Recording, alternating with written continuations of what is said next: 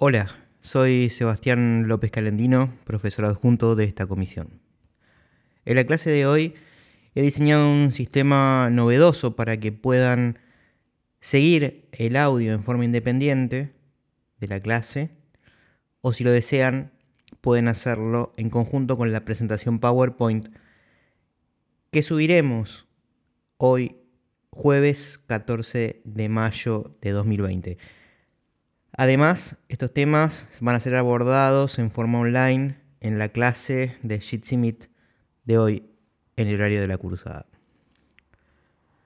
Para poder abordar el tema de la clase de hoy, que se refiere al Renacimiento y al pensamiento de Nicolás Maquiavelo, tenemos que hacer referencia a la transición de la Edad Media a la Edad Moderna, como habíamos adelantado en clases anteriores, hay muchas fechas que sirven como bisagra de esta transición y entre ellas podemos citar la caída del Imperio Romano de Oriente, la invención de la imprenta, el descubrimiento de América, el cisma religioso en 1517 con la publicación de las decretales por Martín Lutero en la iglesia de Wittgenstein.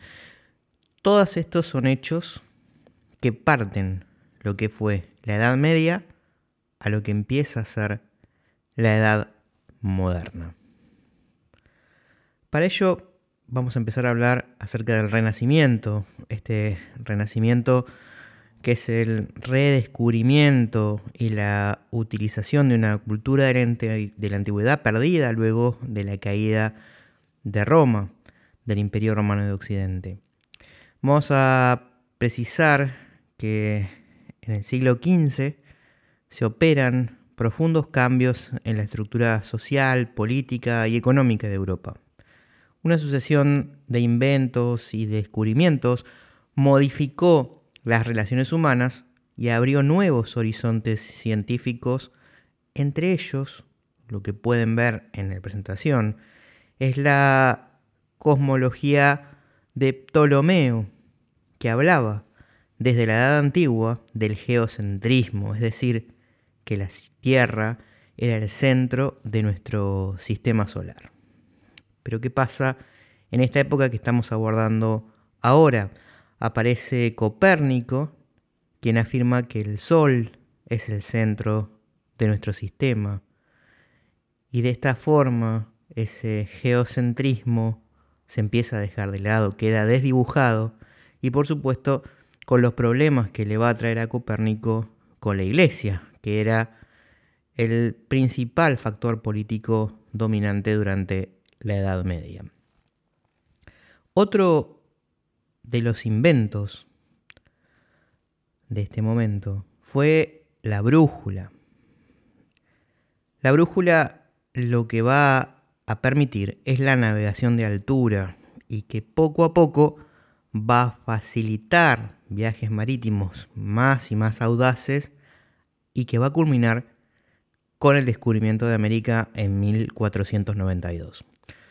Otro de los inventos fueron los armamentos y específicamente la utilización de la pólvora. Con ello va a dar un paso atrás todo el sistema de vida que había hecho eh, la utilización de la pólvora en este momento en las relaciones sociales. Por ejemplo, el castillo feudal pierde valor como un reducto protector y defensivo de lo que se llamaba el contrato de, vasallaje. El caballero armado ya no podía hacer nada frente a una persona armada con un arma que utilizaba pólvora. Los castillos ya no le empiezan a servir para proteger a todos los siervos que eh, vivían alrededor de los castillos. Y por ello también las reglas de caballería pasan al olvido y es interesante en este punto hacer referencia a Miguel de Cervantes Saavedra, el autor de Don Quijote, donde hace, en, este, en esta época también, escribe El Quijote, que hace referencia también a la perdida y vieja edad caballeresca y esta locura que tiene el Quijote de eh, seguir en este sistema feudal que ya había, había terminado. Otra de las cuestiones de los inventos que se producen en esta época es la imprenta. El nacimiento de la imprenta es algo así como la aparición de Internet en el siglo, fines del siglo pasado, el siglo XX, qué es lo que hacía, qué es lo que pasaba antes con la cultura. Es decir, em, por siglos había sido patrimonio la cultura de congregaciones religiosas. Los monjes transcribían a mano los códices, los libros en los claustros, de aquí viene la palabra claustro académico. Aquí les recomiendo que lean, voy a tratar de conseguírselos en formato digital, la obra de Humberto Eco, El nombre de la rosa, o ver, si quieren, la película, que también se llama El nombre de la rosa, y intentaré dejarles el enlace en la presentación de CLAR. Ahora bien, la invención de la imprenta por Gutenberg en 1440 permite que la cultura pase de ser exclusiva a ser más y más popular. La impresión de un libro era mucho más barato y más accesible para el público. Acá también en esta época aparece Goethe y, su, y su obra cumbre más famosa, Fausto, que habla sobre una persona que vende su alma al diablo a cambio del saber y tuvo su origen en ese entonces, como decía, y se refirió a un personaje real. Vamos a hablar ahora, después de estas bisagras, del contexto, ¿no? Del contexto que se da en esta época. Eh, aparece un señor feudal mucho más poderoso que iba a someter a otros señores feudales. Y este señor feudal más poderoso era el rey que contaba con apoyo popular en la lucha contra la nobleza. Esta es una época de alianzas, de casamientos, eh, la reconquista de los moros en España, y estos fueron precipitando esta nueva forma de hacer política. De esta manera se van constituyendo reinos modernos, eh, con sentido nacional, límites geográficos establecidos, determinados. Por ejemplo, y pueden ir al PowerPoint donde está graficada que la boda de los reyes católicos provocan la unificación de España, de los reinos de la corona de Castilla y la corona de Aragón. Otros de los estados nacionales que ya estaban empezando eran Francia e Inglaterra. Francia se caracterizaba porque ya tenía un rey, porque tenían cobradores de impuestos, porque estaban los límites territoriales delimitados. Y el otro era Inglaterra, que aprovechaba su condición de isla. Sin embargo, va a haber dos países que conocemos hoy en la actualidad, que son Alemania e Italia, que debieron postergar sus intenciones unificadoras hasta un segundo ciclo de integración que se va a dar recién en el siglo XIX. Otra de las cuestiones que vamos viendo en esta época es que Dios va a ser o va a dejar de ser el principal objeto de atención de filósofos y artistas. Por ejemplo, vamos por profesión. Los arquitectos se ocupan ahora de realizar palacios suntuosos donde vivir y ya no hacen más catedrales. Los artistas de la pintura dejaron de retratar vírgenes santos para, retratar otras cuestiones y esta vuelta, ese renacer ¿eh? de la cultura griega que, como su nombre lo indica, la palabra renacimiento hace referencia a esto. Los historiadores abandonaron las glosas ejemplificadoras de la vida de reyes y santos. La anatomía deja de estudiar solo los animales y empieza a profanar, es decir, a ir en contra de la religión, porque porque empiezan a investigar el cuerpo humano.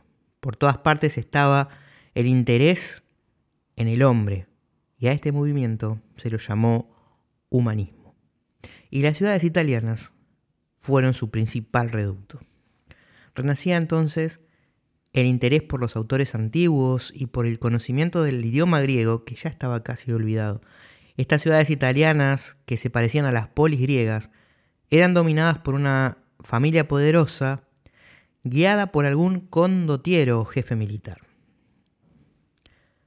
Ahora, para hablar de Maquiavelo específicamente, y debemos continuar para entenderlo, con la aplicación de este contexto y no solo hablar de esta bisagra entre la Edad Media y la Edad Moderna, y todos los descubrimientos a los que hicimos referencia, sino también podemos entender a Maquiavelo mediante el estudio de dos familias contemporáneas a él, los Medici y los Borgia, además por supuesto del conocimiento de las instituciones de la República de Florencia, que como vamos a ver más adelante es donde nace Nicolás Maquiavelo. Los Medici. Los Medici dominaron Florencia con algunos intervalos y también se daban en ese entonces enfrentamientos entre clases sociales, la nobleza contra la plebe, el pueblo a su vez estaba dividido en graso, próspero y que luchaba contra el pueblo bajo o minuto. Además, otro hecho que fue la invasión francesa de 1494 va a expulsar a los Medici de Florencia y esto va a derivar en un nuevo gobierno que dura cuatro años y que lo llevó adelante un monje fanático, es decir, retrocedemos a la Edad Media.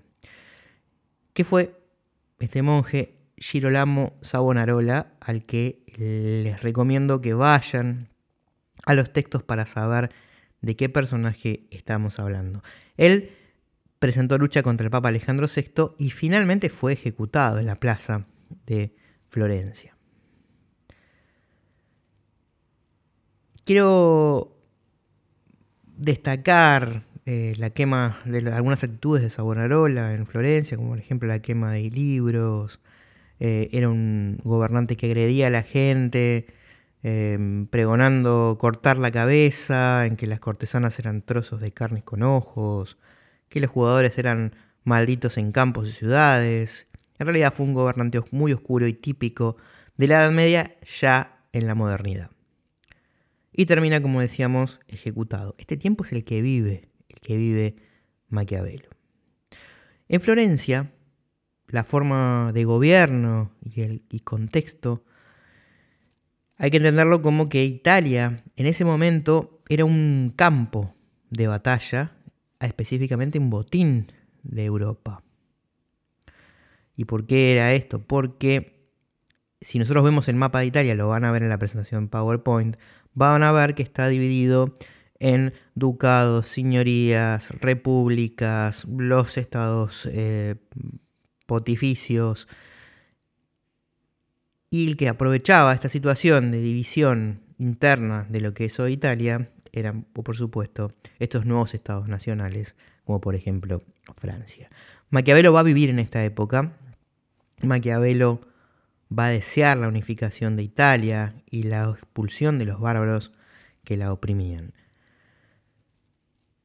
Una vez que termina el gobierno de Savonarola, el temor de los republicanos florentinos por el advenimiento de una nueva dinastía principesca al estilo de lo que fueron, lo que han sido los Medici, fue tal que lo que hicieron fue inaugurar magistraturas fluidas de muy muy corta duración. Así, por ejemplo, el gobernante de la República de Florencia, llamado Confaloniero, se renovaba mes a mes. Sin embargo, rápidamente se advierte que esa inestabilidad en los gobernantes conspiraba contra toda política arquitectónica y admitieron que el cargo fuera vitalicio. Y así aparece en escena el nuevo confaloniero vitalicio que fue Pietro Soderini, muchas veces considerado eh, amigo directo, directo de Maquiavelo, y que muchos dicen que fue Maquiavelo el brazo derecho de Pietro Soderini. Antes de ir a la, vida de Maquiavelo voy a hacer referencia a la otra familia que les decía, que eran los Borgia. Es entonces, en ese momento que una figura se alza en Italia con pretensiones de hegemonía. Y hago, hago referencia específicamente a César Borgia, que en verdad eh, su apellido era Borja, de origen español y cuyo apellido se italianizó por Borgia. El padre de César Borgia, Rodrigo, había sido en su momento nombrado cardenal a los 25 años. fue amonestado por el Papa Pío II en 1460, antes del nacimiento de Maquiavelo, pues los excesos que cometía Rodrigo, este cardenal, iban ya a contramano de las licencias que podía llegar a tener un, un cardenal. Rodrigo tuvo varios hijos, entre ellos César, que fue destinado a la iglesia contra su propia voluntad. Recordemos que en esos momentos, em, cuando eh, se nacía, a uno lo, lo, derivaban a la parte militar, a otro a la parte de la iglesia. En este caso a César le toca la parte de la iglesia y él, al igual, al igual que otros filósofos políticos que hemos estudiado, se niega a esto. Mm, y sería una, una contrapartida de lo que le pasó a Tomás de Aquino. Recuerdan que cuando les contábamos la vida de Tomás de Aquino y la familia le dice que tiene que ir a la, que tiene que ir a la milicia, él se niega y abraza con fervor la religión. Bueno, acá pasa al revés de lo que le pasó a Tomás de Aquino, porque porque a César lo llevan a la iglesia y él, contra su voluntad, va a tener que, ser, eh, va a ser nombrado eh, cardenal de Valencia. Vamos a hablar, vamos a ir hablando de Rodrigo, del padre. ¿Por qué? Porque Rodrigo eh, fue designado papa en 1492, aplicando procedimientos no siempre ortodoxos y va a tomar el nombre de Papa Alejandro VI. Y estuvo a punto de perder el trono pontificio en 1494 con la invasión del rey de Francia, Carlos VIII, que habíamos hablado hoy, que entró a Roma el último día de ese año. Alejandro VI fue acusado de simonía. ¿Qué es eso de la simonía? La simonía viene de Simón, el mago, que había querido comprar en su momento, ¿no? Los, los, primeros padres de la iglesia, San Pedro, el don de hacer milagros. Ahora bien, Alejandro Sexto se lo acusa de simonía, es decir, de traficar y comerciar con cosas sagradas. Con la invasión del rey Carlos VIII de Francia a lo que era Italia y específicamente los estados pontificios, con sus dotes el Papa logra acordar y reconoce, el rey Carlos VIII lo reconoce como pontífice, como autoridad. Y a partir de ese momento, con el poder que tiene el Papa, inicia un plan de expansión de los intereses. Maquiavelo, esto lo sabemos, Maquiavelo escribía su, eh, de Alejandro VI en El Príncipe, que lo que no hizo Alejandro VI es, fue otra cosa que engañar a su prójimo, pensando incesantemente en los medios para inducirlos en error, y encontró siempre ocasiones de poderlo hacer como con sus estrategias sabía dirigir a los hombres.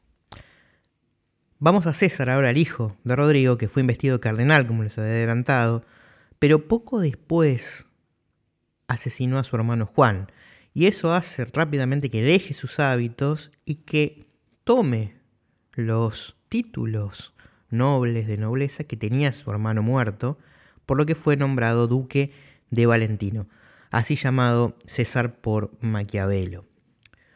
A partir de 1500, César inicia con este nuevo cargo de duque una campaña militar con el objeto de constituir un principado en la Romaña, cuya capital sería Bolonia, muy cerca, muy muy cerca de Florencia, lo que constituye esto en un vecino extremadamente peligroso para la República de Florencia y específicamente, ahora sí, ya indagando un poco más en la vida de Maquiavelo, que había sido nombrado secretario de la Cancillería de Florencia, empieza a realizar lo que se llamaban legaciones o misiones diplomáticas, y específicamente ahora antes César Borgia, al que observó con una mezcla de temor y admiración. Vamos a ver lo que relata Maquiavelo en lo que él llamó el engaño de Sinigaglia. Sinigaglia es una ciudad también italiana. ¿Por qué me detengo en esto? Porque va a pintar de cuerpo entero la manera de hacer política de César Borgia y cómo lo relataba entonces Maquiavelo. La historia cuenta eh, que César Borgia se iba a encontrar con ex capitanes suyos que se habían alzado contra él y lo habían dejado en una posición muy, muy debilitada. En Maquiavelo em, fue a encontrarse con César Borgia representando a Florencia, lo encuentra debilitado y le da el apoyo a César Borgia. Lo que hace César Borgia con el apoyo de Florencia es aprovechar y va a continuar con el diálogo eh, con sus ex capitanes y los convence a atacar la ciudad de Sinigaglia en conjunto, sin perjuicio de que los ex capitanes cuando se reúnen le dicen que ataquen, le proponen atacar Florencia. César Borgia se niega a atacar Florencia y finalmente en conjunto atacan Sinigaglia. Esta ciudad rápidamente se rinde y César para festejar invita a los aliados, es decir, a los ex capitanes que eran aliados ahora, y les tiende una trampa. Todo esto lo ve Maquiavelo en vivo. Cuando llegan estos ex capitanes, los ejecuta inmediatamente. Corta la cabeza. Maquiavelo estuvo presente allí y ese hecho fue relevante para escribir después su obra El Príncipe. La estrella de César Borgia se va a pagar ocho meses después de Sinigaglia, cuando en forma simultánea va a enfermar César Borgia y Rodrigo, el Papa Alejandro VI, no sin sospecha de que ambos habían sido envenenados. El Papa muere y César logra sobrevivir a duras penas, pero sin embargo la enfermedad le impide proteger sus intereses. Y ahí vemos otra de las características que piensa Maquiavelo acerca de lo que tiene que tener o condiciones que tiene que tener un gobernante, ¿no? Maquiavelo exige en el príncipe tres características, tres ingredientes para ser un buen gobernante. La necesidad, o la necesità, que es un desafío histórico, tener un desafío histórico este gobernante. La virtud, sin de final. No en el sentido moral de virtud, sino de eficiencia política. Y la fortuna. Lo que le va a pasar a César Borgia es que justamente le va a fallar la fortuna. Asume como papa Julio II, antiguo enemigo de César Borgia, y él sale finalmente y en España eh, va a morir en una escaramuza menor, luego de estar mucho tiempo en prisión. Maquiavelo en el cargo de canciller va a continuar con sus misiones diplomáticas y sucesivas derrotas militares en Florencia van a provocar la renuncia de Pietro Soderini al cargo de confaloniero en 1512. Poco después aparecen los Medici nuevamente, restauran la autoridad en Florencia y comienzan para Maquiavelo tiempos difíciles de persecución e ingratitud. Queda cesante rápidamente del cargo de secretario de la Cancillería, se le niega acceso al Palacio Vecchio y por fin fue torturado, una tortura terrible que se llamaba stracapalo y consistía en colgarlo de una soga con las manos atadas a la espalda, se lo subía a dos, tres metros y de repente, con las manos atadas atrás, se lo soltaba y caía contra el piso. Es una típica tortura de la Edad Media. Resiste Maquiavelo esas torturas y luego es liberado.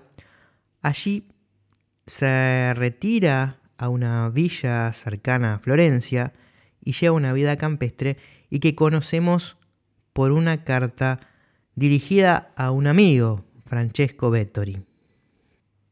La carta decía así, permanezco siempre en la aldea y desde que me sucedieron aquellas cosas no estuve en total más de 20 días en Florencia. Me dedico a cazar. Caso entre dos y siete pájaros y así paso septiembre. Aunque elementaria y aburrida, extraño, ya que no me falte esa distracción. Ahora me levanto con el sol y voy a mi bosque que estoy haciendo talar. Inspecciono durante dos horas el trabajo de día anterior y paso el tiempo con los leñadores que siempre están de desgracia con los vecinos. Cuando dejo el bosque voy a una fuente y de allí a una pajarera que tengo. Llevo conmigo un libro, Dante, Petrarca, o alguno de los poetas menores como Tíbulo, Ovidio, o algo semejante. Leo de sus pasiones, recuerdo la mía y gozo unos instantes con esas memorias. Marcho después a la hostería, hablo con los paseantes, pido informes sobre lo que acontece en sus pueblos, escucho muchas cosas, observo la variedad de gustos y fantasías de los hombres. Mientras tanto, es hora de comer y como con los míos, lo que producen esta pobre villa y un patrimonio estrecho. Una vez comido, vuelvo a la hostería donde están el hotelero, un carnicero, un molinero, un ebanista. Con ellos me entablo en interminables partidas de naipes donde peleamos por una moneda y nuestros gritos llegan hasta San Casiano. Esa villanía impide que se muezca mi cerebro y desafía mi mala fortuna para que se avergüence de tanto pisotearme. Llegada la noche, vuelvo a casa. Antes de entrar a mi estudio, quito mis ropas rústicas, sucias y enlodadas, y vestido con dignidad, comparezco ante los hombres de la antigüedad. Acogido amorosamente por ellos, satisfago mis urgencias intelectuales con ese alimento, el único que me conviene y para el cual nací. No temo, pues, conversar con ellos y pedirles cuentas de sus actos, pues siempre responden amablemente. Durante cuatro horas no sufro preocupación alguna, olvido las penas y ni me asusta la pobreza ni me espanta la muerte. Este forzado ostracismo permitió que Maquiavelo emprenda la redacción de sus grandes obras políticas. Retoma las décadas de Tito Livio, aquí un paréntesis para contarles que Tito Livio escribió una historia de Roma, desde la fundación de la ciudad hasta la muerte de Nerón, más o menos en el 9 a.C., y este libro fue conocido como Las décadas de Tito Livio. Constaba de 142 libros divididos en décadas o grupos de 10 libros. Maquiavelo preparó entonces sus discursos sobre la década de Tito Livio, que solo fue interrumpido entre julio y diciembre de 1513, cuando se dedica a escribir El Príncipe, una obra muy breve como muchos de los grandes libros de la humanidad, que tanto que es casi un capítulo de la obra anterior de la obra de los discursos de la década de Tito Livio. El príncipe se dedica a Lorenzo de Medici, padre de Catalina de Medici. Maquiavelo trata de acortar la distancia con la familia Medici, pero Lorenzo en ese momento que se acostumbraba a que los que regían los destinos de Florencia tenían días determinados donde recibía regalos de la población, de la gente de afuera, eh, que venía a la ciudad. Y Maquiavelo justo cuando va, le lleva al príncipe el libro, el que y justo le habían regalado a Lorenzo dos perros de casa. Y la anécdota cuenta que casi ni mira el libro de Maquiavelo. Y la obra, sin embargo, va a tener buen éxito y circular en copias manuscritas eh, a su publicación póstuma por la imprenta del Vaticano.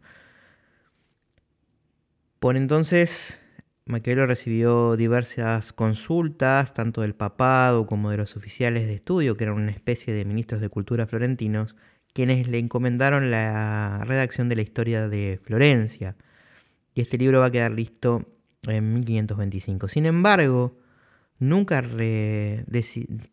pudo retornar a sus funciones otra vez que los Medici dejaron el poder y en 1527, el 10 de junio, el Gran Consejo consideró que la candidatura de Maquiavelo como secretario de la Segunda Cancillería fuese resistida. ¿Por qué? Porque se le imputó haberse burlado de los florentinos, de haber escrito comedias licenciosas, de glorificar a los extranjeros, de ser discípulo de Borgia, de haber escarnecido a Savonarola y aún a Soderini, a su amigo, y coqueteado con Lorenzo de Medici. Solo 12 votos lo apoyaron entre más de 500 eh, electores. Profundamente afectado, dos semanas después moría este florentino, creador de la ciencia política y uno de los mayores conocedores del alma humana. Vamos a hacer referencia, eh, como siguiendo el, PowerPoint, eh, donde tienen características de la vida de Maquiavelo, que nace en Florencia en 1469, es hijo de un abogado y se cree que estudió en la universidad de su ciudad, fue nombrado funcionario de la República de Florencia en 1498. Pasó los siguientes 14 años viajando por Italia, Francia y España en misiones diplomáticas. En 1512 Florencia fue atacada y gobernada nuevamente por los Medici. Maquiavelo fue encarcelado y torturado injustamente por conspiración contra los Medici. Se retiró a una granja a las afueras de Florencia y se dedicó a escribir. Intentó ganarse nuevamente el favor de los Medici y en 1527, derrocado a los Medici, se le negó un puesto por sus conexiones con los Medici y murió ese mismo año. Esto es un poco un resumen de lo que vimos hasta recién. Vamos a ir ahora a ver y analizar las obras. Las obras de Maquiavelo eh, que nos interesan que ustedes sepan son El Príncipe, que lo escribe en 1513, pero se publica casi 20 años después. Los discursos de la primera década de Tito Livio, que escribe en 1517 y fue publicado en 1531. La historia de Florencia, publicada en 1525. El arte de la guerra, en 1519. Las legaciones, que son las misiones diplomáticas. La vida de Castrucho Castracani. Castrucho Castracani era un mercenario, un mercenario a sueldo, y él escribe un poco cómo se, eh, se llevaban a cabo las peripecias de un mercenario y qué es lo que había visto él en, eh, por ejemplo, la defensa de Pisa, eh, cuando él también escribe el arte de la guerra. Por último, La Mandrágora. La Mandrágora la van a tener eh, accesible en el Classroom. Es una obra muy pequeña de teatro para que la puedan leer. Y es una obra que va a tener luego de su muerte muchísimas interpretaciones y con mucho, mucho éxito. Pero la columna vertebral quizá sean los discursos sobre la primera década de Tito Livio, que es un auténtico tratado de gobierno republicano, que está ilustrado de ejemplos históricos de la antigüedad y del mundo contemporáneo del autor. Se preocupa por la inestabilidad aparente de los regímenes republicanos que no lograban instaurarse con la seguridad de los principados. Analiza el origen de las ciudades que pueden surgir como espontánea creación de los habitantes de una comarca, como por ejemplo Venecia o Atenas, o como colonias fundadas por extraños, como podía haber sido Alejandría en la antigüedad y Florencia. Maquiavelo estudia las formas de gobierno, reiterando las conocidas clasificaciones de Platón, Aristóteles y Polibio. Maquiavelo admira el equilibrio logrado por los romanos entre el Senado y los personeros de la plebe, también aconseja que se mantengan los controles que permiten acusar a los magistrados. Aconseja para casos de urgencia la autoridad del dictador conferida institucionalmente. Considera que la historia se repite, pues en pueblos distintos ocurren idénticos sucesos.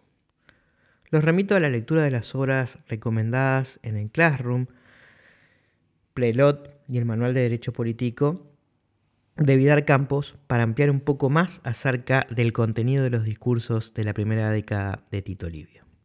Vamos a pasar ahora al estudio del príncipe, este libro que hace inmortal de alguna manera a Maquiavelo, y empieza diciendo que los estados se dividen en principados y repúblicas, y que a su vez los principados se dividen en hereditarios, en nuevos y en mixtos, que es cuando un príncipe por derecho de sangre extiende su soberanía a otros dominios.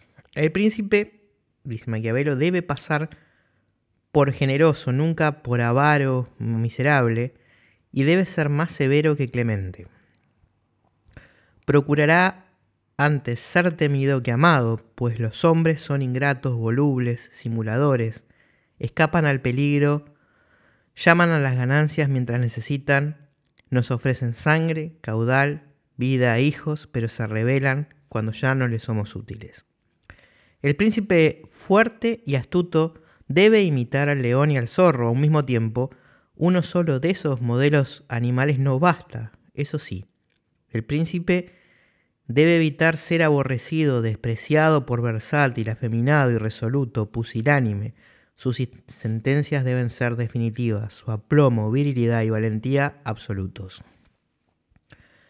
El mal lo hará de un solo golpe, en la medida necesaria, porque la gente lo olvidará pronto.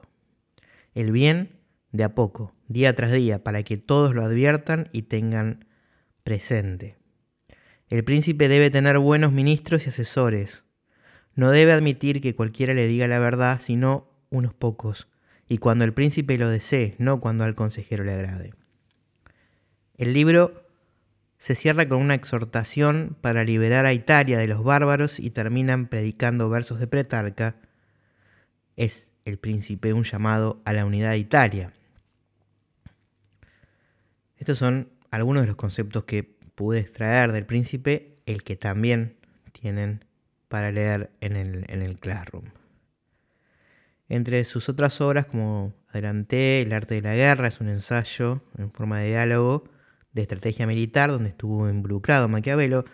Es interesante también que es la, historia de Florencia es la primera que se escribe para contar también la vida de un mercenario, como les había dicho, de Castrucho Castracani. Va a ser una obra de teatro que se llama La Mandrágora, que los invito a leerla, que la juntamos también en la clase. Y ahora bien, El Príncipe, volviendo al Príncipe, se publica cinco años después de la muerte de su autor. La Iglesia, a pesar de que lo imprime en la imprenta vaticana, a los pocos años lo ponen en, el, en el índice de los libros prohibidos, pero su difusión, sin embargo, es muy grande como toda cuestión que se prohíbe. Todos querían saber qué es lo que decía el príncipe y por eso también se hace muy popular. Hay muchísimos comentarios que tienen que tener en cuenta que personajes de la historia le hacen al príncipe y son famosas, por ejemplo, las notas de Napoleón, que era su libro de cabecera, Catalina la Grande, Mussolini, son entre otros los que hicieron comentarios a esta obra. La expresión el fin justifica a los medios, si bien no es textual de Maquiavelo, puede hacerse como un resumen de su pensamiento. Es importante que quienes se ocuparon de estudiar el fenómeno político lo hicieron ordenándole a la política principios religiosos y morales que los gobernantes prácticos desdeñaban en absoluto. Maquiavelo es innovador en cuanto a establecer que el Estado es una institución humana y que su fin es el bien público terrenal presente y que ninguna otra consideración debe afectar sus propósitos y seguridad. En realidad, Maquiavelo es el primer filósofo que habla del Estado tal cual lo conocemos hoy. Habla acerca de la realidad política. Su pensamiento no era moral, no era amoral. Por el contrario, las notas que hace Napoleón muchas veces le imputa de un excesivo sentido ético del príncipe, lo que hace en definitiva separar la política de la moral, cuestión que había sido considerado esto siempre en forma conjunta durante toda la Edad Media. Esto creo que son, en síntesis, eh, las principales características de lo que tienen que eh, conocer de Maquiavelo y que, como les dije, deben ampliar con la bibliografía de clase, con el PowerPoint que les va a ser de guía, con este audio que espero que les haya servido y nos vemos en la próxima clase. Muchas gracias.